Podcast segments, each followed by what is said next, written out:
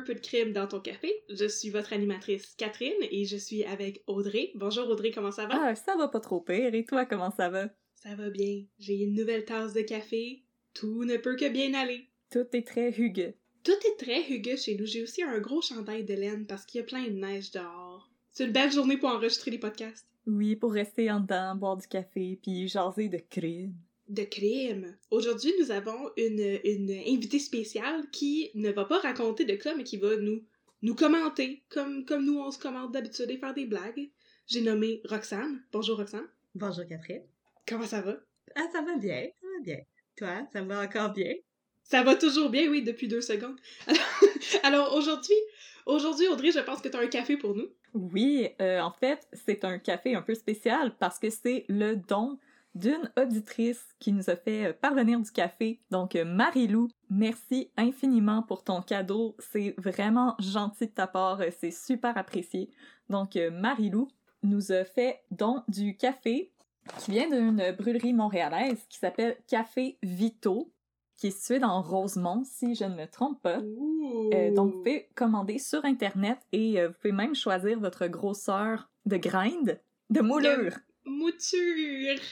De, de moulure ou de hein. mouture? Je pense mouture. Ok, ouais. sinon, j'avais inventé un mot. C'est possible aussi. Moulure, c'est genre les moulures de murs, là.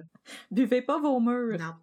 Euh, c'est le café de chez Café Vito qui nous a été offert par Marilou et euh, je trouve ça vraiment très cute parce qu'elle nous a dit que c'est le café qu'elle boit au travail. Oh. Donc c'est comme si on prenait un café avec Marilou directement. Ben oui. Le café, je l'ai préparé à la presse française et euh, malheureusement, sur le site internet de Café Vito, j'ai pas pu trouver les notes du café, mais ce que je peux vous dire, c'est que c'est définitivement un café qui est très équilibré. Donc, il n'y a pas d'arôme qui en dépasse un autre. Donc, si vous, par exemple, les cafés fruités, euh, c'est pas trop votre genre, euh, ça devrait vraiment être dans votre palette. C'est aussi un café qui est très rond, vraiment qui passe très bien. Je trouve que c'est un excellent café pour le matin. Quand on veut juste une bonne tasse de café pour se réveiller, je l'ai trouvé vraiment parfait. Il est pas trop corsé, donc vous avez pas trop l'impression qu'il reste en bouche longtemps. Euh, donc définitivement un excellent café à vous procurer pour se réveiller le matin tout en douceur. Hey, je te dis que nos descriptions de café là, me semble que la prochaine étape ce serait qu'on fasse un masterclass d'appréciation du café. Hey. On s'en vient pas mal bonne dans notre vocabulaire des saveurs. Ben j'ai vraiment été regarder une vidéo sur YouTube pour avoir du vocabulaire.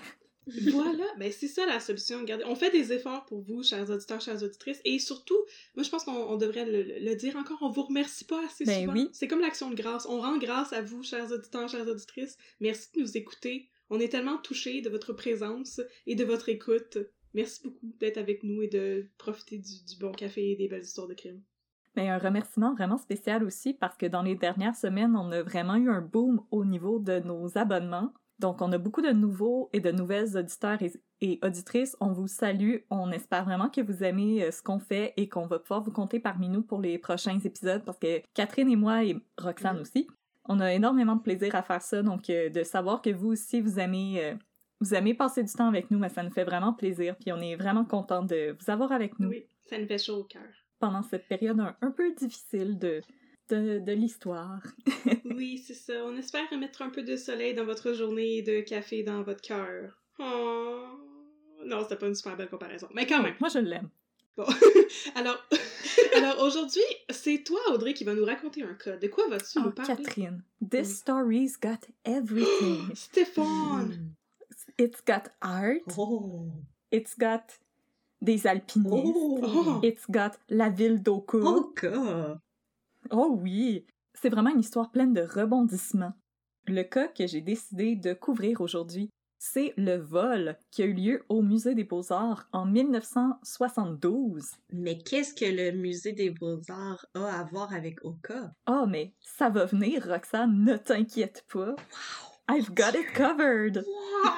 Avant de commencer mon histoire, je vais juste vous donner mes sources. Mm-hmm. Donc, je me suis inspirée de l'article intitulé The Skylight Caper qui est paru dans le magazine Canadian Art en octobre 2019, donc c'est tout récent. Et l'article a été rédigé par Chris Hampton, donc c'est un journaliste qui a essayé de voir un petit peu où en est euh, le cas parce que c'est pas tant un punch, parce que si vous en avez déjà entendu parler, vous le savez, les œuvres qui ont été dérobées n'ont toujours pas été retrouvées à ce jour. On ne sait pas qu'est-ce qui leur est arrivé. Et euh, Chris Hampton a essayé une petite enquête pour voir qu'est-ce qui est arrivé.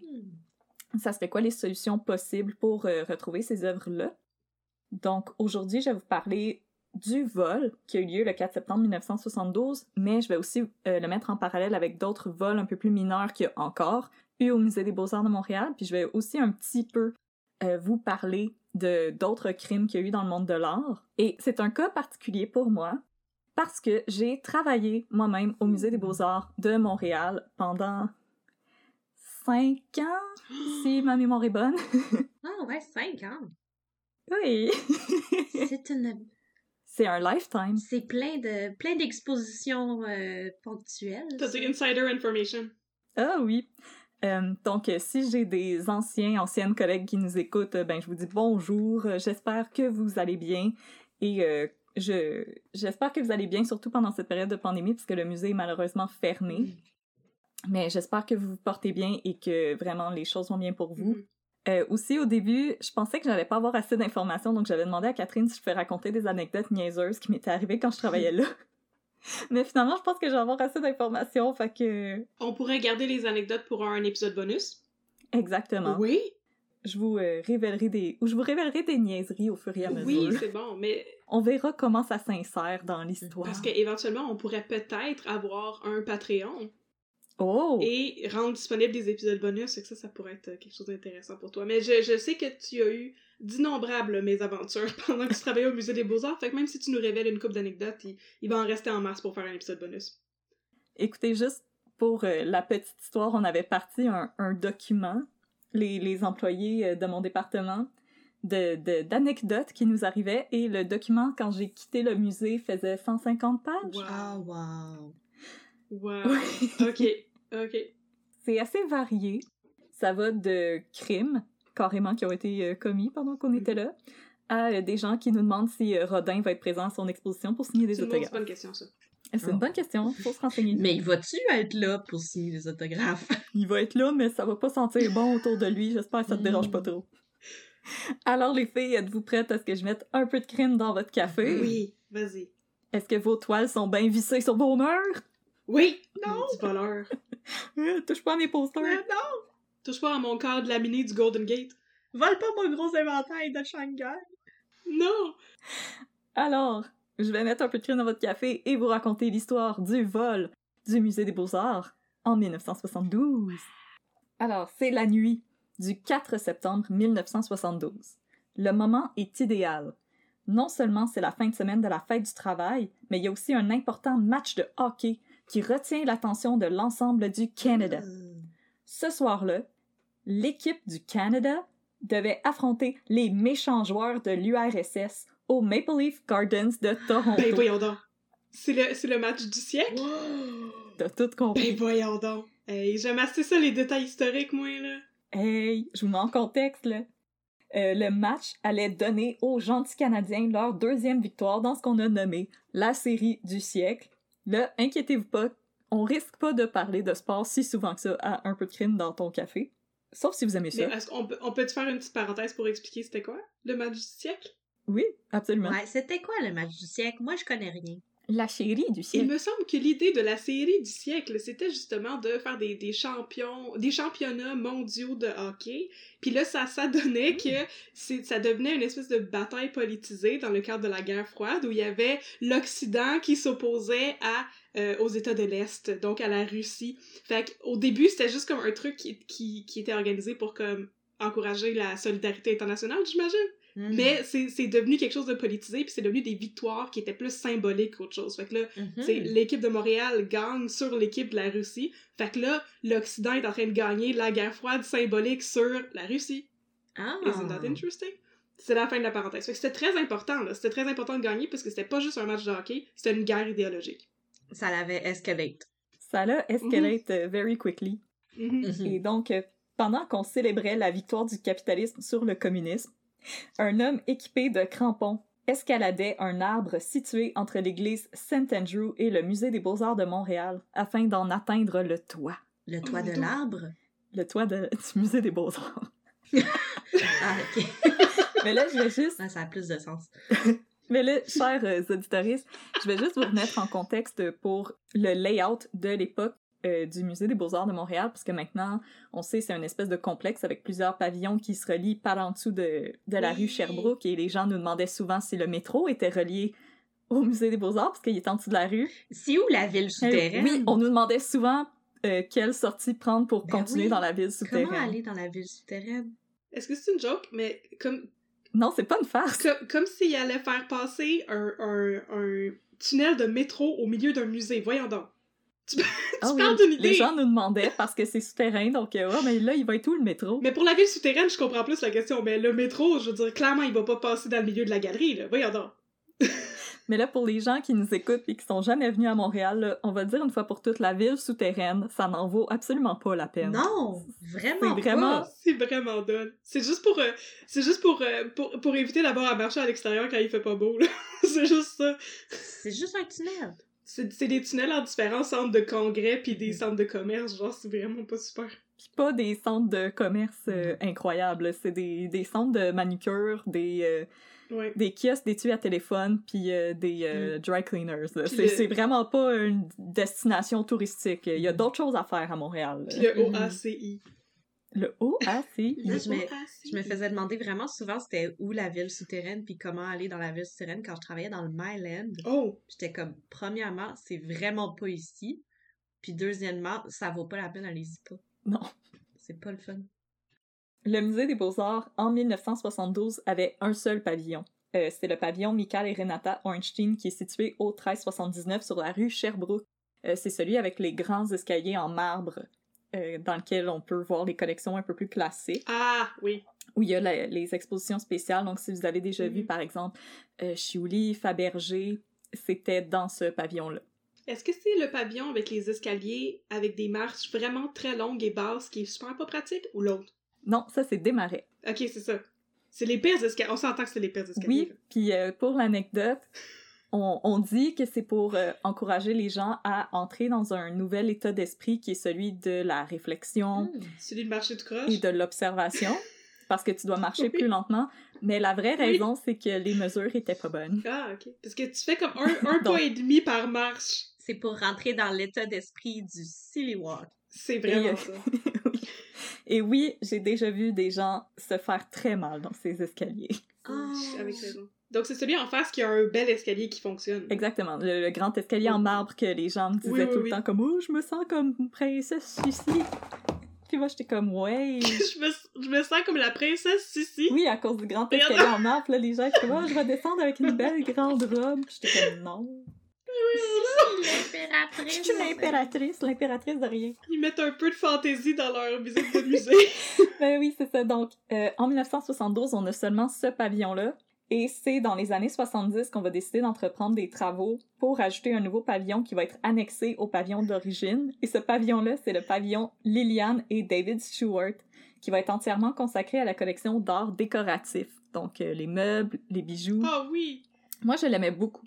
Pas les canaux. Ah. Pas les canaux autochtones pis Non, les collections Euh, non, ça, je, vais, Ok. je, vais, je vais continuer mon historique. Après, dans les années 90, on a rajouté le pavillon des Marais, qui est celui avec le fameux escalier qui fait sacrer tout le Mhm. monde. Mhm. Euh, après, au début des années 2000, on a rajouté le pavillon Bourgie, qui était anciennement une église. Donc, le musée ont sauvé l'église pour faire la salle de concert Bourgie et y ont annexé le pavillon Mhm. euh, Bourgie, dans laquelle on a les collections d'art québécois et canadiens. Et en 2015 ou 16, pardon, j'ai aucune excuse pour pas m'en rappeler puisque je travaillais là à l'époque, euh, on a rajouté le pavillon Ornstein pour la paix, qui est le nouveau pavillon où on a toute la collection des euh, Ornstein, qui étaient les, les, plus grands euh, euh, mécènes du euh, Musée des Beaux-Arts. Puis c'est vraiment un très très beau pavillon quand quand les choses vont réouvrir, si vous n'y avez pas encore fait votre tour, moi je vous conseille d'y aller. Pas mal toutes mes toiles préférées se trouvaient dans ce pavillon-là. C'est vraiment un très beau pavillon avec des grandes fenêtres, beaucoup de lumière. C'est comme ça que le musée s'est bâti, mais au moment du vol, on a un seul pavillon, c'est le pavillon Einstein, le grand pavillon en marbre. Le soir du vol, le musée est au cœur des travaux de rénovation où on ajoute le pavillon Stewart derrière ce qui pourrait expliquer la facilité avec, laquelle les voleurs ont pu s'introduire dans le pavillon Hornstein. Alors, une fois arrivé sur le toit, notre alpiniste en herbe a passé une échelle à deux complices qui attendaient au sol. le trio est parvenu à pénétrer dans l'enceinte du musée par le puits de lumière, dont le système d'alarme avait été désarmé parce qu'il était en cours de réparation. Ils se sont hissés à l'intérieur Oh du musée grâce à une corde de nylon de 15 mètres de long. Ah oui, oui, c'est très haut. Ça, j'allais dire, c'est haut quand même, ce pavillon-là. C'est une maudite grosse échelle. Ah oui, il y, avait des réparations. Donc euh, l'échelle traînait, j'imagine. Oh non! Ils sont arrivés puis ils ont pris l'échelle qui traînait sur place pour rentrer dedans. Mon dieu! Ça, c'est un major security breach, là. Ah, il avait pas prévu, genre, leur échelle à eux? Ils s'étaient pas amené une échelle? Ben, c'est ça, je vais, je vais vous en parler tantôt des, des, des questions qui restent un petit peu en suspens. Ben, sinon, ils auraient pu prendre leur, leur corde de nylon de 15 mètres pour juste faire du, de l'escalade puis monter sur le bord de la façade. Mm. Ils pouvaient se rendre, anyway. C'était peut-être ça qu'ils pensaient faire. S'ils étaient pas paresseux. Ouais, c'est ça. Maudit paresseux. Alors, les cambrioleurs ont commencé à se déplacer à l'intérieur des galeries, mais ils se sont fait surprendre par un gardien qui effectuait sa ronde de nuit. Oh non. Euh, là, le gardien n'a pas obtempéré assez rapidement avec les ordres que lui donnaient les voleurs. Alors, un des voleurs a tiré un coup de feu dans le plafond de la galerie. Oh non! Le bruit a alerté deux autres gardiens qui patrouillaient à proximité et ils se sont rendus sur place pour prêter main forte à leurs collègues. Malheureusement, ils ont été rapidement maîtrisés et ligotés dans un couloir du premier étage. Ok, au moins, ils ont pas été tués. Euh, J'avais peur qu'ils meurent, là. Aucun blessé. Ok, tant mieux. Dans les Ah. témoins. C'est bien ça. Des cas de crime, mais relax. Personne n'est blessé. On Plus de peur que de mal. Mais après que j'ai fait Rocterio, je me suis dit qu'il fallait que je fasse un cas où est-ce que personne n'était mort. Mm. Que tout le monde a encore tous leurs morceaux à la fin de l'épisode. Non, c'est ça. On fait des trucs plus relax. Ben, le musée va perdre des morceaux. Personne mais- meurt de la diarrhée. Personne n'est mort de la diarrhée. Euh, dans les témoignages qu'ils vont livrer à la police après les événements, les gardiens vont décrire deux hommes aux cheveux longs, vêtus de passe-montagne et armés de fusils. L'un parlait en anglais, Passe-montagne. un masque de Ah, ça s'appelle un passe-montagne? Oui, Je savais pas. Il y avait du passe-partout aussi. oui. Deux hommes vêtus de Oui. passe-carreau et passe-partout. Ils ont juste chanté des chansons poches dans les galeries, on voulait qu'ils partent, puis les maudits sont jamais partis. Ils nous ont appris à compter puis à nommer nos émotions. Donc- il y avait des passe-montagnes. Exact. Et des nœuds papillons. Ah, yes! Oui. Il y a un des voleurs qui parlait en anglais et l'autre en français. Ils étaient accompagnés d'un autre homme qui parlait également en français, mais les gardiens ne l'ont pas vu au cours de Ils l'altercation. l'ont entendu? Ils l'ont entendu, mais ils l'ont pas vu, parce qu'ils ils ont eu euh, les yeux cachés. Pendant une demi-heure, les cambrioleurs ont rassemblé des toiles, des artefacts et des bijoux qu'ils ont hissés hors des galeries grâce à la même corde dont, était- dont ils s'étaient servis pour entrer dans le puits de lumière. Ah! C'est cependant lorsqu'ils ont tenté de sortir des œuvres de plus grand format par une porte de sortie située sur le côté du pavillon qu'une alarme s'est déclenchée, Mhm. provoquant un mouvement de panique chez les cambrioleurs qui se sont enfuis avec 39 pièces de, joaillerie, Oh! de joaillerie et 18 Ah. toiles. Oh! 39 bijoux et 18 toiles. C'est un bon score. C'est beaucoup de bijoux et de toiles. Hey, Ça te remplit un chalet? Ça va valoir cher sur eBay. Oh, oh, oh. Parmi les toiles dérobées, on retrouve des œuvres de grands maîtres comme Courbet, Delacroix, Bruegel l'Ancien, Rubens, Rubens pardon, et un Rembrandt qui est à lui seul estimé à l'époque à près de 1 million de dollars. Rembrandt, qui est le fils de Rembrandt et Rubens. Exactement, c'est. Rubens Les Streisand. deux peintures jamais ensemble. Bam! Mon dieu, c'est, euh, c'est, c'est imposant. Et des bijoux en plus, plein de bijoux. Et les bijoux. Ah, de belles Mais- De qui? Euh, La reine d'Angleterre. tous les bijoux de la reine d'Angleterre. Non! Non. Est-ce qu'ils vont en parler dans The Crown? Un petit diadème. Euh, des, des bijoux. Euh, Ah. c'est, c'est pas dit de quelle collection il faisait partie, euh, malheureusement. Des bijoux de personne. Des bijoux qui appartenaient à des C'est pas genre un œuf de Fabergé. là. Non. Non, mais il y a Ah. des bijoux de Fabergé, par exemple, qui auraient pu être volés là-dedans.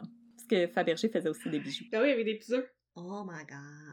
Pour euh, l'anecdote, quand on avait eu l'exposition euh, de Fabergé, il y a une dame qui avait fait une plainte, comme quoi on avait fait de la publicité mensongère parce que les œufs de Fabergé étaient pas de la même grosseur que le poster devant le musée. Oh my god. Mais tu sais, le- les posters qu'ils mettent à l'extérieur qui font Oh tout le pavillon pour faire des annonces. Puis là, la dame, elle nous a dit que c'était de la publicité mensongère parce que les œufs étaient pas dans la même grosseur que le poster. Il aurait fallu que vous fassiez Ouais, comme ouais, les ouais, boîtes de céréales puis dire genre agrandi pour montrer la texture. Oui. Présentation suggérée. Un Fruit Loop, c'est pas gros de même. J'étais genre, t'as jamais vu un film ou un documentaire, madame? Ça, prendrait, ça prendrait tout l'or du monde pour citer Céline Dion pour faire un œuf de cette grosseur-là. Là. Ben là, oui, oui. Mais qu'est-ce que tu ferais avec un œuf de ce grosseur-là? En plus, tu pourrais t'asseoir dedans, genre, puis C'est que ça donne? Ah, tu l'ouvres puis c'est un lit. Oh. Oh, wow! c'est ta petite chambre. Ah, c'est comme les Polly Pocket dans le temps, là, que Oui! t'ouvrais genre un cœur, oui! pis c'était sa maison. Oui! Maison de polypocket. Une maison Ah, l'aristocratie russe vivait dans un œuf de chocolat. Mais dites-vous que le vol aurait pu être pire, Oh, puisque parmi les toiles de grand format qui ont été laissées derrière, on retrouvait un Picasso, El Greco, deux Goya, un Renoir et un autre Un Rembrandt. autre million. Un autre million. La conservatrice des arts décoratifs. L'ont laissé là. La conservatrice des arts décoratifs à l'époque, Ruth Jackson, fut parmi les premiers employés du musée à se rendre sur place pour constater l'étendue des dommages. Les galeries étaient en piètre état. Les cadres étaient brisés, les toiles déchirées, des éclats de verre sur le sol puisque les voleurs avaient brisé les vitres des présentoirs derrière lesquels étaient présentés les bijoux qu'ils avaient volés. Selon David Carter, qui était le directeur du musée à l'époque, les voleurs auraient eu une idée très précise de ce qu'ils allaient dérober ce soir-là. Presque toutes les œuvres volées avaient récemment fait l'objet d'une publication dans les grands médias ou avaient été présentées dans des catalogues d'exposition. Il est donc fort possible que les cambrioleurs avaient jamais même mis les pieds dans le musée avant de commettre leurs méfaits. Donc, ils s'étaient fait une petite liste d'épicerie avant de venir, parce que, tu sais, quand t'as faim, des fois, tu prends trop de choses. Smart. Ce vol est considéré comme le vol d'or le plus important de l'histoire du Canada et le deuxième vol d'or le plus important en Amérique du Nord, soit juste derrière le vol du Isabella Stewart Gardner Museum de Boston qui a eu lieu en 1990. Hey, le ROC hérite nous Hey. autres, là. Mais maudit que ça en est passé des affaires intéressantes au Top Québec. date! Deuxième plus grand vol en Amérique du Nord. À l'époque, il semblait par, par ailleurs y avoir une sorte d'épidémie de vol d'or en Amérique du Nord, puisqu'en Europe, on avait beaucoup resserré les mécanismes de sécurité autour des œuvres d'art. Pour l'anecdote, à l'époque, au, au Louvre, la plus grosse inquiétude qu'ils avaient, là je vous parle avant la Deuxième Guerre mondiale, la plus grosse inquiétude qu'ils avaient, c'était les incendies. Hmm. Donc les œuvres étaient pas sécurisées sur les murs. Donc on pouvait vraiment juste décrocher les toiles. Ben ouais, oui. Je comprends. Ce qui fait que les gens, des fois, réorganisaient les toiles. Ah. Ils aimaient pas où est-ce qu'elles étaient, alors ils les mettaient ailleurs dans le musée. Et euh, c'est ça a aussi fait que la Mona Lisa avait été volée. Ah, c'est vrai, mais elle a été retrouvée. Oui. Mais elle est sur un mur jaune tellement laid que c'est pas grave si on la change de place. Je pense qu'elle devrait être changée de place. Ah oui, elle, elle mérite d'aller prendre une Mais c'est ça, ils l'ont retrouvée, la Mona Ouais. Lisa. Oui, mais la personne qui avait été accusée d'avoir volé la Mona Lisa à l'époque, c'était Picasso. Ah, c'était tout un petit bum, ça, Picasso. C'était-tu vraiment lui? Non. Fait que c'était avant la Première Guerre mondiale. Picasso et Apollinaire avaient été accusés d'avoir volé la Mona Lisa parce que l'art moderne n'était vraiment pas respecté. Alors les deux, ils avaient écrit un manifeste où est-ce qu'ils disaient qu'ils devraient rentrer dans le Louvre et brûler la Mona Lisa. Et quelques semaines plus tard, la Mona Lisa disparaissait. Alors la police s'est rendue chez Picasso. Ben, ça paraît pas très bien, hein, c'est ça? Fais attention à ce que tu C'est un peu violent, là. On va la mettre en feu. Mais c'est parce que Picasso s'était déjà fait prendre avec des sculptures volées aussi chez lui. Oh. Mais c'est justement, c'est qu'à l'époque, les œuvres étaient pas sécurisées. Fait qu'il y avait des gens qui avaient volé des sculptures africaines au Louvre, puis ils les revendaient sur le côté de la rue proche du Louvre. Puis euh, Picasso les avait achetées pour s'inspirer pour ses Ah. toiles. Mais là, la police sont arrivés chez lui, puis il était comme, parce que c'est volé, monsieur. Fort que tu me les je les ai redonnes. achetés sur le boardwalk. C'est c'est de la belle décoration. le petit euh, retour en arrière, le mercredi précédant le vol du Musée des Beaux-Arts, il y a eu un autre vol de tableaux à quelques heures de la métropole. Le 30 août 1972, à Oka, trois hommes cagoulés et armés sont entrés par effraction dans la résidence d'été d'une dame aisée après avoir ligoté son jardinier et s'enfuir avec des tableaux pour une valeur de 50 000 Wow. Qu'est-ce qu'elle fait ça avec 50 000 piastres Ouais. de tableau à Oka, la madame? Est-ce que c'était elle qui possédait les fromages d'Oka? En fait, non, elle avait une, entre... elle avait une entreprise de, de- d'espace pour entreposer des choses à Montréal. Ok, ok. Apparemment, ça, ça fait beaucoup d'argent avoir ces choses-là. On dirait bien. Alors, les voleurs ont ligoté son jardinier et se sont enfuis avec des tableaux pour une valeur de 50 000 Pour s'enfuir, ils ont utilisé une corde pour descendre en rappel le long d'une falaise de près de 200 mètres pour atteindre un bateau à moteur qui les attendait dans le lac de Deux-Montagnes, à proximité du lieu du crime. Questionné par les enquêteurs, le jardinier a décrit trois voleurs, dont deux francophones et un anglophone. Ah. Même si les médias de l'époque ont rapporté les importantes similitudes entre les deux incidents, les policiers ont conclu que non, les deux vols n'étaient pas reliés. Deux francophones, un anglophone, c'est pas assez pour tirer des conclusions. Mais il me semble qu'à l'époque, l'amitié entre les francophones et anglophones, c'était pas si courant. Non, restez chez vous, maudits anglais.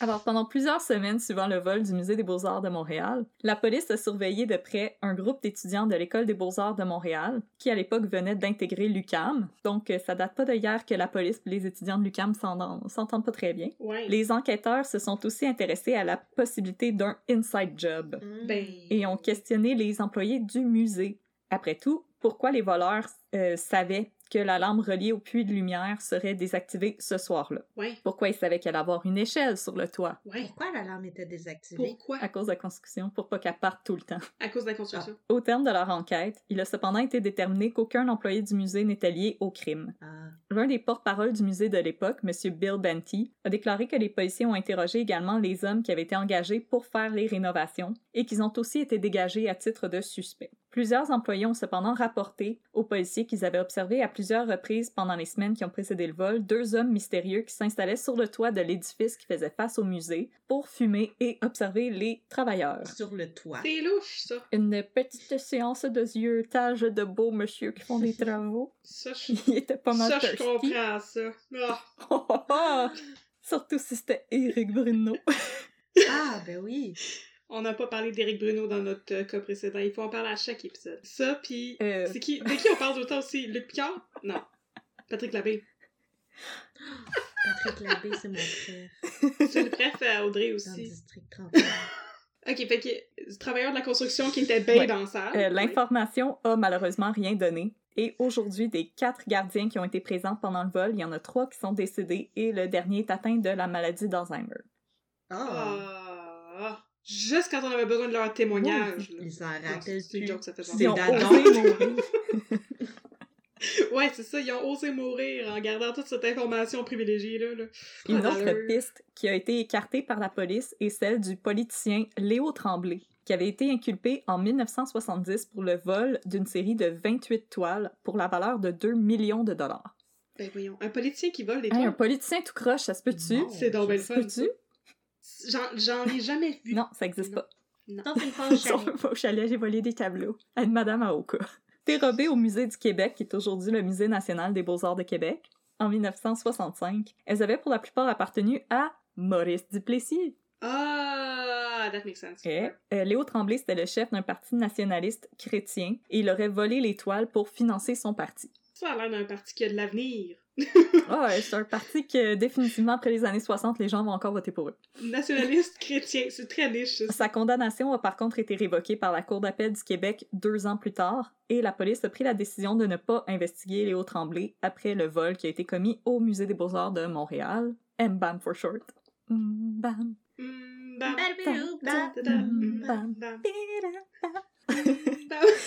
mm. C'est André de quoi? On va, on va pas faire trop de blagues avec ce nom-là. C'est quoi? Oui, André de quoi? Son nom c'est André de quoi? Mais De quoi? Ben oui, on. Q-U-O-Y. André de quoi? De quoi? De quoi?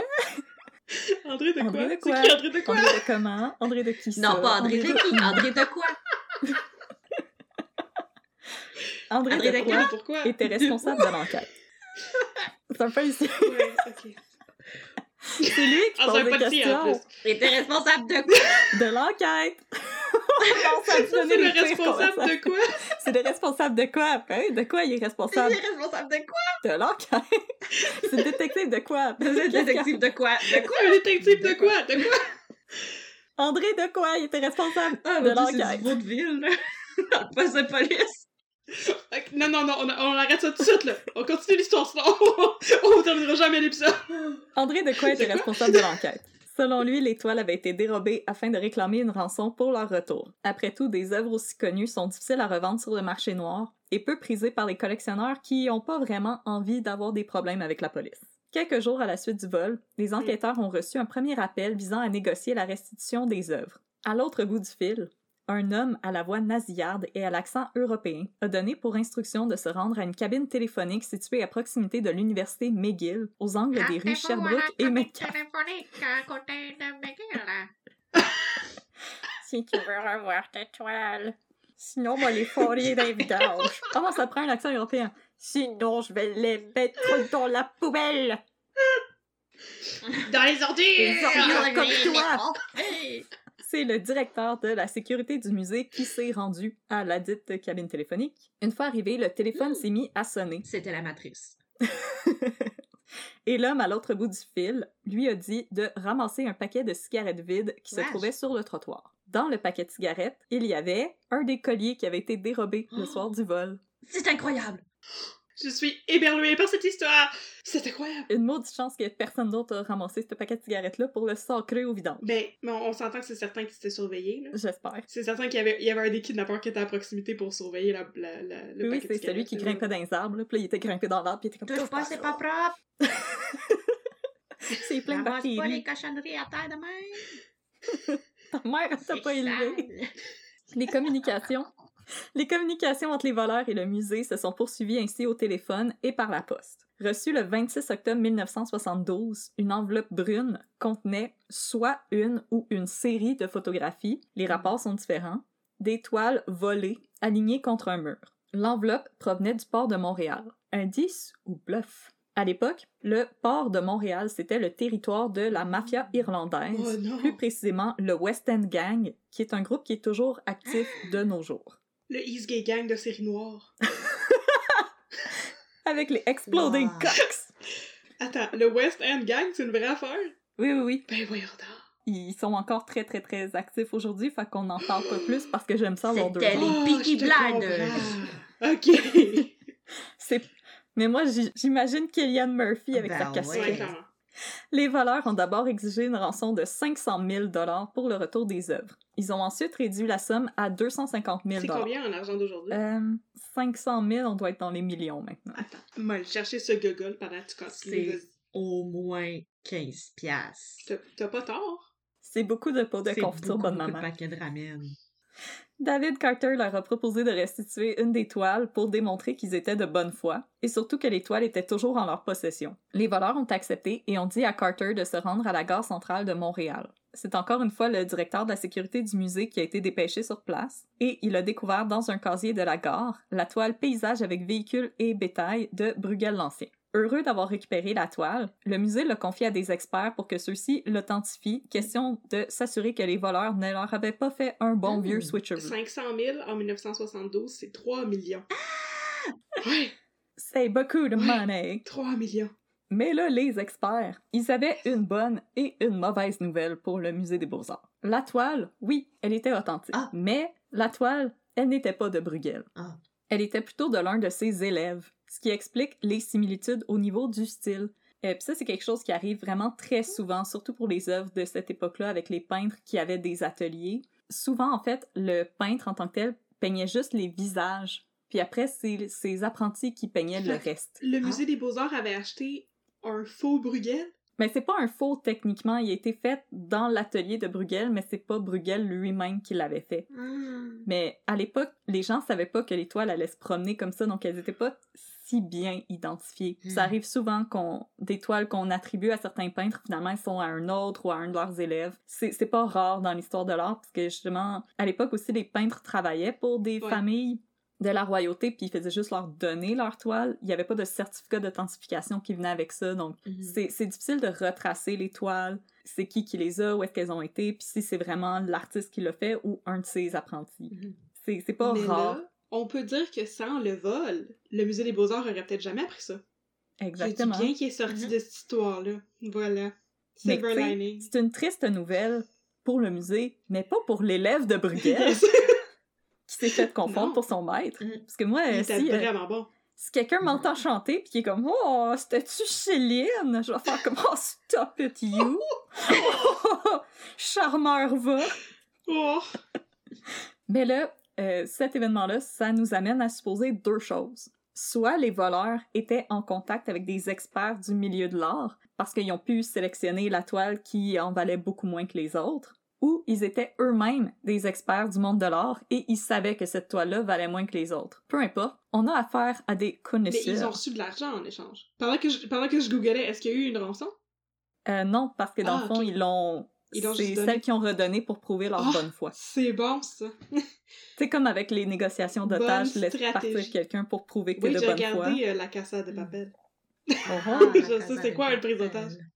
Puis aussi pour pas qu'il paye si euh, l'étoile avait déjà été vendue à Ou quelqu'un les d'autre. enfants tués. C'est comme dans les trucs de kidnapping où les enfants sont déjà morts puis tu demandes une rançon pareille. J'écoute trop d'histoires de crimes, moi, là. Ouais. Histoire de crime. Histoire de crimes. Peu après ces retrouvailles un petit peu moins fun que celles de Claire Lamarche, Carter a essayé d'arranger un deuxième rendez-vous avec les voleurs pour récupérer une autre toile. Mais ce rendez-vous serait un piège! C'est un gâteau-pain! Exact. Et c'est un Le policier. détective de quoi était là? C'est un policier undercover qui allait se rendre sur les lieux pour récupérer le tableau et tenter une arrestation. Déguisé en vieux mendiant. Mais malheureusement, c'est un policier de Longueuil qui patrouillait à proximité qui a surpris l'échange et a fait fuir les voleurs. Maudit Longueuil. Maudit Longueuil. Et là, les voleurs ont appelé Carter le lendemain et ils étaient enragés par le rendez-vous gone wrong. Et Carter est demeuré sans nouvelles pendant plusieurs mois. À l'été 1973, le musée a eu des nouvelles informations sur leur toile volée. L'enquêteur, André Decoy, a déterminé qu'il s'agissait d'une piste prometteuse et le musée a accepté de lui confier 10 000 dollars euh, qu'il devait remettre à l'informeur en échange d'une des toiles volées. Armé d'une enveloppe pleine d'argent, André Decoy a dû se rendre à 11 Yeah. cabines téléphoniques à travers la ville, de l'hippodrome de Montréal à la station Henri Bourassa pour recevoir des informations sur l'emplacement de la toile. Donc, à toutes les fois qu'il répondait à un téléphone, on lui disait « Ok, maintenant tu te rends telle cabine », ainsi de suite. Donc, euh, une petite chasse au trésor à travers la ville. Henri Bourassa, c'est dans le nord complètement. Ok, Ouais. c'est ça. Il s'est beaucoup promené pareil. L'hippodrome, c'est de Oui. proche du parc olympique, non? Oui. Ok, Fait c'est ça. qu'il a vraiment fait comme de, de vert jusqu'à Ouais. orange. Parce qu'Henri Bourassa, avant, c'était la fin de la ligne Ah. orange. Avant qu'il rajoute l'extension pour euh, On va Laval. pas de Laval, on va pas là. Non, on parle pas de Laval. Je vois pas là. Au bout de son périple, on lui a ordonné de déposer l'enveloppe d'argent sous un panneau près d'un terrain vague sur le boulevard Saint-Martin. De quoi est ensuite retourné à la cabine téléphonique du métro Henri Bourassa pour que lui soit révélé l'emplacement exact de la toile volée. André Decoy a attendu en vain et le téléphone a jamais sonné. Classique. Classique move de cambrioleur. Il s'est fait Il s'est ghoster. fait bamboozle. Il s'est fait poser un lapin. Le lendemain, il a reçu un appel à son bureau. À l'autre bout du fil, un homme l'a informé que la toile avait été laissée dans une chambre de motel à Laval. Ah! La police s'est rendue sur les lieux, mais n'a jamais trouvé de non. toile abandonnée. Mm. Mais là, si on pense au cocoton de Laval, moi je pense que c'est pas une bonne idée de laisser une toile qui vaut des millions abandonnée à Laval. Avez-vous vu ce que les gens sont prêts à faire pour des petits cocos en C'est ça, chocolat? dire. Peut-on vraiment faire confiance aux Lavallois et aux Lavalloises?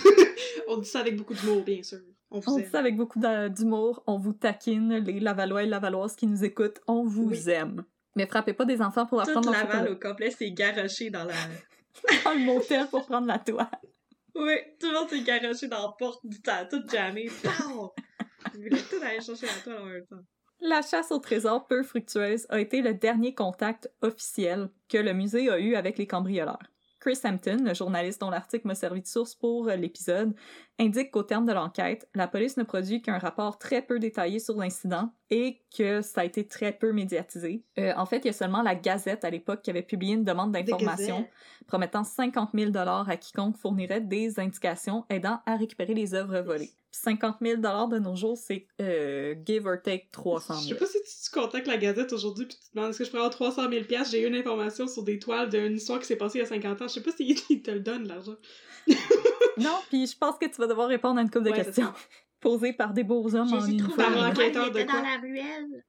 Je vous jure, il était dans la ruelle, j'ai rien fait. Parler à dumpster l'enquêteur diving de en arrière du IGA. J'ai trouvé De Rembrandt. qui? il était là. Tu veux dire un bras qui était Rubens puis Rembrandt mélangés ensemble. Euh, consulté par Chris Hampton pour son article portant sur le vol, Alain Lacourcière, le Colombo de l'art, avait fait l'objet d'un documentaire diffusé sur les ondes de Radio-Canada et il est l'auteur d'un livre qui porte sur les crimes dans le monde de l'art. Alain Lacourcière, il est catégorique. Il n'y a tout simplement eu aucune enquête suite au vol. Selon lui, deux enquêteurs seulement avaient été mis en charge de l'affaire et ils ont clos le dossier un an plus tard, faute de preuves et d'indices. Si Alain Lacourcière doute fortement que les toiles ont été détruites, comme Nathalie Bondil, l'ancienne directrice générale du Musée des Beaux-Arts, a déclaré le craindre dans une récente entrevue, il se demande par contre si c'est possible que les toiles aient été enterrées. En effet, le vol de 1972 n'était pas le premier rodéo du Musée des Beaux-Arts de Montréal. En 1933, une personne s'était cachée dans l'enceinte du musée et était parvenue à demeurer à l'intérieur après sa Une nuit au fermeture. musée. Une nuit au musée. Au cours de la nuit, le champion de cachette en a profité pour passer 14 toiles, la plupart signées par des artistes canadiens, à un complice par la fenêtre de la salle de Eh bain des dames. Et oui, Wow. Ingénieux quand même. Attrapé, en voilà un autre. Point. pense vite! Quelques jours plus tard, le musée a reçu une lettre de rançon exigeant 10 000 pour le retour des peintures. Trois mois plus tard, le Montreal Star et la presse ont chacune reçu une moitié d'une des toiles dérobées? Hein? euh, par la poste. Je trouve, je trouve ça écœurant, cette histoire-là. Je trouve ça tellement le fun. Chaque morceau était accompagné d'une nouvelle lettre de rançon qui exigeait que 25% de la valeur restante des toiles soit Mhm. payée. Puis là, euh, you brought this upon yourself. Il y a personne Non. qui te dit de découper une toile en C'est deux. Il disait que si la rançon n'était pas payée, que les autres toiles seraient restituées au musée des beaux-arts morceau C'est par une morceau. cool menace. Avant que les voleurs aient pu mettre les toiles dans une déchiqueteuse Banksy Ah. style, un malfaiteur du nom de Paul Twain a été arrêté pour avoir dérobé un wagon de train de marchandises, toujours dans la région de Montréal. Pendant son interrogatoire, il a admis que c'était lui l'auteur du vol au musée des beaux-arts de Le champion de 1933. cachette. Exactement, c'est lui le champion international de cachette. Et il a guidé les policiers à une trappe à sable où il avait enterré les toiles à proximité du village L'Épiphanie, dans la région de Lanaudière, à quelques heures de Montréal. Wow. Mais là, Twain, il avait abattu un policier quand il s'était fait arrêter pour le cambriolage Ah, du train. fin. Alors, probablement qu'il cherchait juste à alléger sa sentence. Donc, on sait pas si c'était vraiment lui l'auteur du crime ou si- s'il était tout simplement au courant qu'elle se Ouais, trouvait là l'étoile. On n'a malheureusement pas pu en savoir plus parce qu'il s'est suicidé en ingérant une dose de strychnine qu'il était parvenu à dissimuler dans ses vêtements et à introduire dans sa cellule. Donc, il n'a jamais été jugé pour le vol d'étoiles. Ensuite, plusieurs années après le vol de 1972, il y a eu une histoire similaire qui a eu lieu. Un trafiquant de drogue qui avait été arrêté en Colombie-Britannique avait informé les policiers au moment de son interrogatoire que les toiles avaient été enterrées sur le terrain de la résidence d'été d'un avocat de la région de Montréal. Les policiers, par contre, n'ont pas réussi à extraire plus d'informations et ils soupçonnaient que, comme Paul Twain, il essayait tout simplement de réduire sa sentence. Mais là, on va revenir aux étudiants de l'UQAM, parce que même si la piste avait rien donné, la coursière dit que l'un d'entre eux, selon lui, était pas mal C'est un étudiant de Lucan. Ben, c'est ça. Il-. Il avait sa petite toile, la- il avait sa petite tuque euh, roulée au-dessus de ses oreilles, là, puis il était comme Puis des petits Toi, pantalons qui, euh, qui de l'eau dans ta cale, là. Donc, il l'a baptisé Smith lors de son entretien avec Chris Hampton. La coursière euh, décrit une conversation qu'il a eue avec l'étudiant pendant un vernissage en 1988. Smith avait fréquenté l'école des beaux-arts de Montréal au moment du vol, mais il n'avait pas été interrogé par la police. Discutant du, de vol de peinture en général, la coursière a décidé de piéger Smith en lui mentionnant que les voleurs avaient employé un câble d'acier pour s'introduire dans le musée. Smith, tombant drette dans le piège, l'a corrigé la coursière en lui disant que non, c'était pas un câble d'acier, mais une corde en nylon qui avait été utilisée pour s'introduire dans le puits de lumière du pavillon Einstein. Hey, smart la coursière. Wow. Wow, brillant. J'adore ça. Nothing gets past him. Ensuite, la coursière a visité Smith à plusieurs reprises dans les années qui ont suivi cette conversation. Habitant près de Saint-Jean-sur-le-Richelieu, Smith menait un mode de vie étrangement dispendieux Mm. pour un ancien étudiant en arts visuels. Je confirme, je ne mène pas un mode de vie très dispendieux. Au terme de ses études, il avait fait l'achat d'une maison et d'un atelier de menuiserie sans hypothèque. Donc. Wow. Il collectionnait les voitures de luxe Le luxe, toi. et il avait des vastes connaissances dans le domaine des arts, particulièrement le marché de l'art canadien. Questionné sur l'origine de sa fortune, Smith répondait toujours de manière évasive, prétextant qu'il avait tout simplement hérité de la fortune de sa famille. En 2007, pendant le tournage pour le documentaire Le Colombo de l'art, Alain Lacourcière a fait une offre à Smith, un chèque de 2 millions de dollars, en échange de la permission pour faire des travaux d'excavation dans son jardin pour voir si quelque chose y avait Oh été caché. Pis... Smith s'est contenté de rire et d'inviter l'équipe à l'intérieur pour un café. Prendre un café à la place, la gang. 2 millions. Puis que je te vois pas déterrer mon jardin, Ben, mon donc. Touche pas mes corps. C'est toute la faute de Smith. On le sait maintenant. Ok, je suis vendue. Mhm. En 2011, Smith a envoyé un courriel cryptique à la coursière. Il s'agissait d'un lien vers un vidéo publicitaire pour Mercedes-Benz. Dans la publicité, on voit des cambrioleurs dérober une valise dans un coffre-fort et s'enfuyant à toute vitesse. Le contenu de la valise? Mm. Une toile de Léonard de Vinci. God, c'est lui. Ah, j'ai des frissons. On l'a trouvé, Audrey, on l'a trouvé. Smith est mort Hmm. deux ans plus tard, en 2013. Est-ce qu'il a des héritiers et des héritières? Euh, L'histoire ne le précise Oh pas, mais la coursière ne pense pas que l'étoile était nécessairement en la, en la possession de Smith ou qu'il avait orchestré le vol, mais la coursière continue de soupçonner que Smith était un des trois voleurs qui s'est introduit au musée des beaux-arts le soir du 4 septembre 1972. C'est de Thomas Crown Affair dans la Mm. vraie vie. Je suis convaincue, honnêtement. Euh, descendons cette corde-là en rappel le long d'une falaise. Euh, toi, t'es-tu bon en alpinisme? Wow. Wow. On jase, on jase. On jase. Mais là, qui aurait pu orchestrer le vol? Les soupçons de la coursière pointent vers le crime organisé. Selon lui, c'est la mafia irlandaise qui aurait agi sous les ordres de la Ah, mafia à cause de l'affaire du tableau retrouvé dans le Vieux-Port, là? Ok. Les peintures, selon lui, ont ensuite été envoyées en Colombie ou en Russie en échange de drogue ou monnaie comme une d'armes. autre, hein? Mais là, aussi consulté pour l'article de Chris Hampton, l'agent du FBI retraité Robert Whitman a fondé le National Art Crime Team et il travaille aujourd'hui comme enquêteur privé dédié à la récupération d'œuvres qui ont été dérobées. À lui seul, il aurait récupéré pour environ 330 000 dollars US d'œuvres volées. Selon Whitman, les voleurs de peinture sont en général des meilleurs voleurs comme d'affaires, puisqu'il n'y a pas vraiment de marché noir pour les œuvres volées. Euh, il croit également pas à la théorie d'Alain Lacourcière voulant que les toiles aient été échangées contre de la drogue, parce que la drogue, contrairement aux peintures, ça peut Mm. facilement être revendu dans la rue. Donc la personne qui donne de la drogue en échange d'une toile, elle, se trouverait comme en Mm. déficit. Ah ouais, elle se tire dans le pied un peu. Ok. Hein, Exactement, elle peut plus faire grand-chose avec. 45 ans après les faits, en 2017, Anthony Amore, le directeur de la sécurité du Isabella Stewart Gardner Museum de Boston, euh, soit le musée qui a connu le vol le plus important en Amérique du Nord, a publié un article dans le Observer déplorant le manque flagrant d'efforts faits pour retrouver les œuvres dérobées à Montréal. Par contraste, le Isabella Stewart Gardner est toujours à la recherche de ses œuvres volées. Le Mm. FBI est encore présentement Hey, sur l'affaire. la plus cool, euh, le- la plus cool euh, assignation du FBI, là, ça. Et Amore en a fait sa mission personnelle de les retrouver, ces toiles-là. Les galeries du Isabella Stewart Gardner ont par ailleurs pas remplacé les œuvres manquantes. À la place, les visiteurs observent des espaces vides sous lesquels des cartels indiquent quelle œuvre a été dérobée et implorent le public de les aider à les retrouver. Au Musée des Beaux-Arts, les trous ont été comblés et une culture du Mhm. silence règne parmi les employés haut placés. On entend à peine parler des événements et aucun gardien ne va Mhm. vous renseigner sur le déroulement de la soirée. Mais si on doit comparer le vol du Isabella Stewart à celui du Musée des Beaux-Arts, euh, honnêtement, je trouve celui du Isabella Stewart encore euh, vraiment très triste parce que c'était la collection personnelle de Isabella Stewart qui avait hérité de la fortune de son mari et qui l'avait utilisée pour se procurer des œuvres d'art. Donc, euh, le Isabella Stewart Gardner, c'est le Mm. deuxième domicile de cette dame-là qui est malheureusement décédée. Donc, c'était vraiment des toiles qu'elle avait achetées pour son amour de l'art. Euh, donc moi, je trouve ça encore plus triste, euh, ce vol-là, puis je comprends qu'on veuille absolument les retrouver parce que c'est pas un musée qui a des collections en rotation, Mhm. c'est vraiment ce que cette femme Mhm. possédait.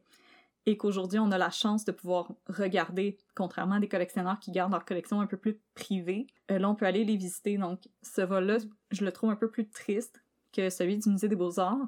Mais un élément que je trouve intéressant, c'est que au Isabella Stewart aussi, les gardiens ont été ligotés. Donc, les trois vols, les gens ont été ligotés. Donc, moi, j'aimerais demander, est-ce que quelqu'un a fait Mm. une enquête dans un club de BDSM? Ah, tu devrais écrire à l'enquêteur de quoi? Ah, parce qu'il y a des gens ici qui savent faire Ah, des peut-être que c'était des marins ou des scouts. ou Des, des scouts, scouts. qui savaient faire des nœuds. Auriez-vous retrouvé des miettes de gone par wrong. hasard? Scott Gone Wrong. C'est tellement un bon titre de film. Donc euh, là, on arrive un petit peu vers la fin euh, de mon histoire. Selon Anthony Amore, les événements ont une apparence criante de inside job au Musée des Beaux-Arts de Montréal. Il s'agit pas d'une accusation sortie de nulle part parce que 90% des vols qui ont lieu dans des musées peuvent être retracés à des informations qui se sont échappées de l'institution Mm. elle-même. Après tout, par quelle autre manière peut-on expliquer l'échelle qui avait été laissée sur le toit du pavillon, que le premier voleur a pu descendre à ses complices, ou que ceux-ci savaient que la lampe du puits serait désactivée ce soir-là à cause des travaux Ouais, de hein, rénovation? hein, hein, hein? Comment on explique ça, hein? Mm. Quelqu'un, Mm. quelqu'un ou quelqu'une a révélé de l'information à quelqu'un ou quelqu'une, qu'il le sache ou non. Euh, en plus, quand les voleurs se sont enfuis après avoir accidentellement déclenché le système d'alarme, euh, ils l'ont fait à bord d'un camion qui appartenait au musée à l'aide d'une clé qui a été Mm. prise à un des gardiens de sécurité. Mais quand un plan d'évasion comprend un véhicule qui appartient à la victime, la responsabilité de la victime dans le méfait est toujours à considérer. Parce que le plan d'évasion, c'est une, con- c'est une composante essentielle du vol. Il peut pas y avoir de doute en lien avec son efficacité. Il faut que tu Mhm. sois sûr que ton Ben getaway non, c'est est ça, c'est prêt. certain. Comme Ryan Ah. Gosling dans le film Drive. Exactement. Mais il faut que tu saches aussi que le Musée des Beaux-Arts possède des camions, où les camions se trouvent, puis qui a les clés des Mhm. camions. C'est beaucoup d'éléments, là, ça. Et c'est quelle clé? Parce que Ouais. les gardiens, ils n'ont pas juste une clé sur eux, là. C'est des C'est gros. pas juste un passe-partout pour faire une deuxième joke de passe-partout. Il n'y a pas juste une Non grosse clé écrit camion. c'est le dessus. camion. Ça, c'est la cafétéria. Ça, c'est la Ça, c'est mon porte. conduit.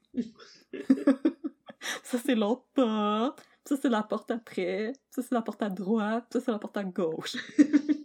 Euh, une autre raison qui pourrait expliquer l'absence d'efforts pour retrouver les toiles, c'est le démantèlement de l'unité chargée des crimes culturels, Cultural Crimes. Parce que, en effet, la police avait autrefois une équipe qui était entièrement consacrée aux crimes en lien avec le marché de l'art. Mais aujourd'hui, cette unité est consacrée au terrorisme. Ah! Et c'est pas un cas unique au Royaume-Uni aussi, on a démantelé l'unité en charge du vol d'art et d'antiquité pour créer l'unité en charge de combattre le terrorisme et la menace de la Mais radicalisation. pourquoi un empêcherait d'avoir l'autre? C'est nos concerns Ben, c'est modernes. ça, tu sais. Ils sont de leur temps. Ouais. Mais là, euh, les peintures, elles étaient assurées. Alors, le musée a pu utiliser l'argent des assurances pour faire l'acquisition d'une nouvelle toile de, de Rubens, Rambens. Rubens, une nouvelle toile de Rubens qui est intitulée Les Ah, Léopards. non, c'est pas pire. Ah! Je me demande qu'est-ce qu'il y a dessus. Oui, moi aussi. un clown triste. Ça s'est fait manger par un léopard. Ça s'appelle les léopards, il y a juste un clown triste. c'est trop surréaliste pour Ruben, tu sais ça. Malheureusement pour le musée, la toile s'est avérée être une Oh non, fausse. encore! Coudon! Lorsque des experts l'analysèrent et s'aperçurent qu'un pigment vermeil employé dans la composition de la toile n'avait été inventé que 40 ans suite au décès du Ça peintre. n'existait pas, le vermeil. Bon, pas de rouge, pas de rouge pour Pas de personne. vermeil dans ce temps-là. Peinture avec ton sang. Oui, c'est ça, tu ça avec ton sang. Euh, la toile avait donc sans doute été peinte par un apprenti de Rubens. Un apprenti sorcier. Sorcier. Mais à ce jour, la toile est attribuée à l'atelier Mais là, je veux dire, euh, le musée des Beaux-Arts devrait peut-être investir dans des meilleurs authentificateurs d'œuvres d'art, là, parce que ça fait deux fois qu'ils ont ce problème-là, juste dans cet épisode-ci. Okay, come on, On a parlé come on. genre de 15 toiles, puis il y en avait deux là-dedans qui étaient fausses. c'est pas une bonne moyenne. Arrête de te fier à. Ça, je comprends que Crapoute, c'est ton neveu, là, mais c'est peut-être le temps de le remplacer, là. Euh, de nos jours, euh, les œuvres volées, elles appartiennent en théorie aux assureurs du musée parce que c'est eux qui ont payé les frais encourus par la perte. Mais là, si les toiles devaient un jour refaire surface, c'est le musée qui aurait la priorité pour les réacquérir. Mais là, selon Maxime Claude Lécuyer, un réalisateur de cinéma qui s'intéresse au vol pour le porter Maxime au Claude. grand écran, Pauvre lui. Maxime Bonne Claude. combinaison de On noms salue. qu'on entend très fréquemment. Non, j'avoue. Le musée aurait n'aurait de nos jours plus les fonds nécessaires pour racheter les toiles qui ont été Il a volées. acheté les léopards de Rubens. C'était même pas vrai. Le club. Va pas un bon J'aurais dû m'en douter, il est en arrière d'une boîte de céréales. J'aurais dû m'en douter, il est en arrière d'une boîte de céréales. Ça valait vraiment pas la peine. Oh non, c'est un dessin de mon neveu fait avec des crayons feutres. Franchement. En dessous, c'est écrit Papa, je t'aime. Regardez ce collier archéologique. Non, c'est un collier en macaroni. non, c'est des macaronis, mais pain doré. Les macaronis de Cléopâtre. Mais Crapoute, il dit. Crapoute, il dit que c'était des macaronis de Cléopâtre. oui. Ah ben là, tu Crapoute l'a dit. C'est la salade qui avait appartenu à César, c'est la vraie, C'est c'est la vraie boîte de salade César qui appartenait à César. Le musée aurait plus l'argent nécessaire pour racheter les toiles, que le Rembrandt qui avait été volé à l'époque et qui avait été estimé à environ un million de dollars, euh, aujourd'hui, elle vaudrait 50 millions. Oh, c'est beaucoup de millions. C'est une coquette somme. Oui. À condition que ce soit un vrai Rembrandt. Ça vaut peut-être moins si c'est pas vrai. un vrai. un- Il y a pas un très bon track record jusqu'à date, là. Non, c'est un vrai. Non, il est fait au charpie. Il est fait avec des surligneurs fluo. dans un cahier C'est une Canada. feuille lignée. avec des trous sur le bord. Comme ça, tu peux le mettre dans ton duotang. Duotang. On va pas le mettre dans un duotang Ouais, ouais. à l'entrée. Regardez notre pauvre André. Peu de gens savent à quel point Rembrandt avait un amour pour les duotangs. Ouais. Travaillait toujours sur des feuilles lignées. Il économisait de l'argent, il prenait des feuilles Dans l'atelier de Rembrandt. Pas des feuilles d'imprimante, là, des, Des feuilles déchirées dans un cahier Canada. Que ça soit un petit peu croche sur le bout. Oui. Mais il les mettait dans des aussi pour les protéger. C'est donc pratique. Il sauvait du papier. Mais là, où On en s'en demande. Le musée a fortement renforcé son système de sécurité, mais il a à nouveau été victime d'un vol en C'est 2011. un œuf de Fabergé géant? Personne à le rouler dehors. Puis nous, on était comme « Bonne journée, madame! C'est comme le, la rocher dans la Indiana. Jones. J'ai pris ça d'une carte postale. en soie. Ah oui, un petit foulard en soie, c'est important. Pour mon cosplay de Pauline Marois. Comme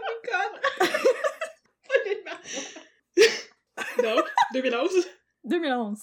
Euh, façonné il y a 2500 ans à Persépolis, capitale de l'Empire perse, où se trouve maintenant l'Iran, et retrouvé dans les ruines de l'ancienne métropole antique détruite par Hmm. le grand Alexandre qui sent bon. Un bas-relief de calcaire mesurant 20 cm de haut et représentant le visage d'un garde perse fut dérobé de la collection d'archéologie 20 du musée des Le Beaux-Arts. portrait de la face d'un garde gros Ok. comme une règle. C'est spécifique? Ouais, genre, un petit peu moins qu'une règle. Il y avait une petite Est-ce que ça valait beaucoup d'argent ou. euh, Ah, je vais, je vais Ok, vous le dire. Mais euh, pour l'anecdote, euh, la collection d'archéologie est exactement là où est-ce que l'étoile avait été volée en Arrêtez de mettre 1972. des affaires-là. C'est un petit raccoin, il faudrait qu'on fasse quelque chose. Arrête de mettre tes affaires là, le Mettez monde va plus de penser miroir et de caméra de sécurité, là. Voyons une toilette, là. Ah, c'est bon, ça. Ah, il y a une toilette à côté. Acheté par le musée en 1951 pour la somme vraiment raisonnable de 1005 dollars et 10 sous. J'aime le précision Ben, mais, du sou. Et 10 sous. 10 Ouais, cents, c'est important. L'artefact a été retrouvé trois ans plus tard, donc en 2014, à Edmonton, chez un jeune homme du nom de Simon Metke. Celui-ci l'avait acheté lors d'une visite à Montréal pour la mauditement raisonnable somme de 1400 dollars. Fait qu'il a évité Hein? Il avait l'inflation. acheté ça où? Sur À le quelqu'un. marché noir. Ben, voyons donc. Mais. Mais je veux. mais je veux dire, il y a personne qui a fait de l'argent là-dedans, là, ça ça a pas d'allure. La personne qui avait volé la Ah, elle a fait de l'argent. Ben oui, mais je veux dire, si elle a acheté 1000 dollars, si le musée l'avait acheté 1000 dollars en 1951, clairement, ça vaut beaucoup plus que ça aujourd'hui. Je veux dire, la Oui, personne oui. qui l'a volé aurait pu voler pas mal n'importe quoi d'autre pour leur vendre 1000 pièces là. Il a perdu beaucoup d'argent là-dedans, là. Ah oui, c'est un très Ouais, mauvais mais ça, c'était une petite affaire. Fait que ça se plaçait dans une sacoche, genre. Ouais. Ou dans une poche de Tu peux partir avec n'importe quoi. Dans des pantalons avec des zips qui deviennent des shorts. Ben non, je veux dire, je veux pas encourager les gens à faire des crimes, là, mais je veux dire, en 2011, à la rue Sherbrooke, là, il y a des magasins de mode où tu pourrais voler une sacoche puis la revendre 1000 pièces puis là, tu aurais un profit pour vrai, tu sais. Je veux dire, à quoi ça sert d'aller au musée des Beaux-Arts voler un, un morceau archéologique? Je comprends rien, là, histoire-là. Ah non, C'est pas un crime qui est très logique pour moi. Oh non, mais attends, le- la, la conclusion du crime, elle vaut la peine. Ok. Ignorant l'importance de l'objet, Metke l'avait disposé sur des tablettes aux côtés de ses figurines de Star Wars. Ça, ça donne genre la vibe Tatooine. c'était dans sa... Puis c'était dans sa salle de yoga. Ben voyons donc. Son espèce de salle de méditation de yoga dans son Ben appartement. voyons donc. Euh, puis pendant la perquisition, euh, les policiers ont aussi saisi du LSD, de l'héroïne et beaucoup de drogues hallucinogènes. Ah, ben, ceci explique cela. Wow. Il y a une photo de, du, du monsieur sur Internet, puis il a l'air exactement de quelqu'un qui a ça chez lui. Ok. Au moment de son arrestation, Simon Metke a plaidé son ignorance totale Ben oui, je comprends. de l'importance de l'objet qui est aujourd'hui estimé à 1,2 Ben, millions ça, de dollars. dit, je suis un ignorant total. Clairement, la personne qui l'a dérobé savait pas non plus. Je, suis un tweet. Puis le, le, le jury était comme, oui, c'est un bon argument. T'as l'air de quelqu'un qui sait. Euh, par contre, il s'est déclaré très fier d'avoir bien pris soin de cet objet qu'il avait en sa possession. Comment bien pris soin, il l'a pas échappé à terre. Parce qu'il dépoussiérait. Ah. Il les poussait une fois de temps en temps, Il oui. dépoussiérait quand il dépoussiérait Ah, ski- ses, euh, figurines de Star Il a Wars. pas laissé la petite mousse s'installer dessus, là. Ben, comme c'est bon. ta hotte de four, genre. Non, c'est ça, la petite mousse collante. Il Il passait un petit. Swiffer dessus une fois de temps en temps. Chouk, chouk. Mais bon, même s'il passait un petit Swiffer dessus ou un petit torchon, Simon Metke et sa copine ont été arrêtés au terme d'une enquête, enquête conjointe de la Sûreté du Québec, de la, de la Gendarmerie royale du Canada et de la maison d'assurance AXA. Euh, ils vont devoir répondre à des chefs d'accusation pour possession d'un objet volé d'une valeur supérieure à 5000 dollars, possession d'une substance réglementée en vue de trafic et de possession de biens criminellement Mhm. obtenus. Mais il peut avoir la satisfaction de savoir qu'il a inspiré un personnage dans le film Nice. Yoga Hosers de Kevin Smith et il a été interprété par nul autre que Johnny Ben Depp. voyons Ben, ça me oui. donne une bonne idée de son apparence, là. Oui. Mhm. Mais le film a la cote très enviable de 23% sur Rotten C'est très Tomatoes, enviable. qui explique que je l'ai pas regardé. Ah. Parce qu'on sait que Rotten Tomatoes, c'est comme le golf. Fait que plus le score est bas, mieux c'est. Ah. Exactement. Et c'est ainsi que se conclut mon histoire du vol au Musée des Beaux-Arts de Montréal. Bam. Hey, c'est mm, bam, c'était toute une histoire. Merci beaucoup Audrey pour cette belle histoire dans laquelle personne n'est mort. Non, Non. c'est bien. Ben, il y a des gens qui sont morts, mais de, de cause naturelle. Oui, de cause naturelle, les gardiens, mais c'est ça, de cause naturelle. Ils sont morts de leur belle mort. Ils sont morts de leur belle mort. Personne n'a été euh, tiré dans le chest ou décapité ou non, Non, même. Non. Ça fait du bien, hein. Oui. On, on se, on se nettoie le palais. Hein? C'est un palette cleanser. C'est un crime un peu plus soft. Mm. C'est un crime un peu plus soft qui se termine avec quelqu'un qui avait mis euh, un artefact de 1 million avec ses figurines de Star Wars. Mais là, j'entends des gens à la maison me crier qu'il y a probablement des figurines de Star Wars qui valent Ça 1 se peut, million. Ça, ça se peut très bien. Mais Ça se peut. Signé par euh, Obi-Wan Obi-Wan lui-même. lui-même. Alors, si vous possédez des figurines de Star Wars qui valent un million de dollars, vous pouvez nous écrire un peu de crime à gmail.com pour nous raconter ça. On aimerait vraiment savoir à quoi ça ressemble et si c'est en effet autographié par Obi-Wan Kenobi. Sinon, Pas Ewan McGregor, oui, Obi-Wan Kenobi. Obi-Wan Kenobi. Alors, Kenobi. on vous invite à, donc à nous écrire un peu de crime à gmail.com. Vous pouvez aussi nous suivre sur les réseaux sociaux. Nous sommes sur Facebook, arrobas, un peu de crime, enter. Puis ça devrait être là. C'est la même chose sur Instagram. Vous tapez un peu de crime dans mon café et on devrait être là. Alors, Dans ton café. ah, dans ton café, pas dans le mien. Bon, voilà. Non, touche pas mon personne café. nous suit nulle part. Ben non, c'est une blague. Merci beaucoup à tous nos auditeurs et nos auditrices. Merci d'avoir été avec nous aujourd'hui. Et on se retrouve la semaine prochaine pour mettre un peu de crime dans votre café. Bye bye! Merci tout le monde, bye!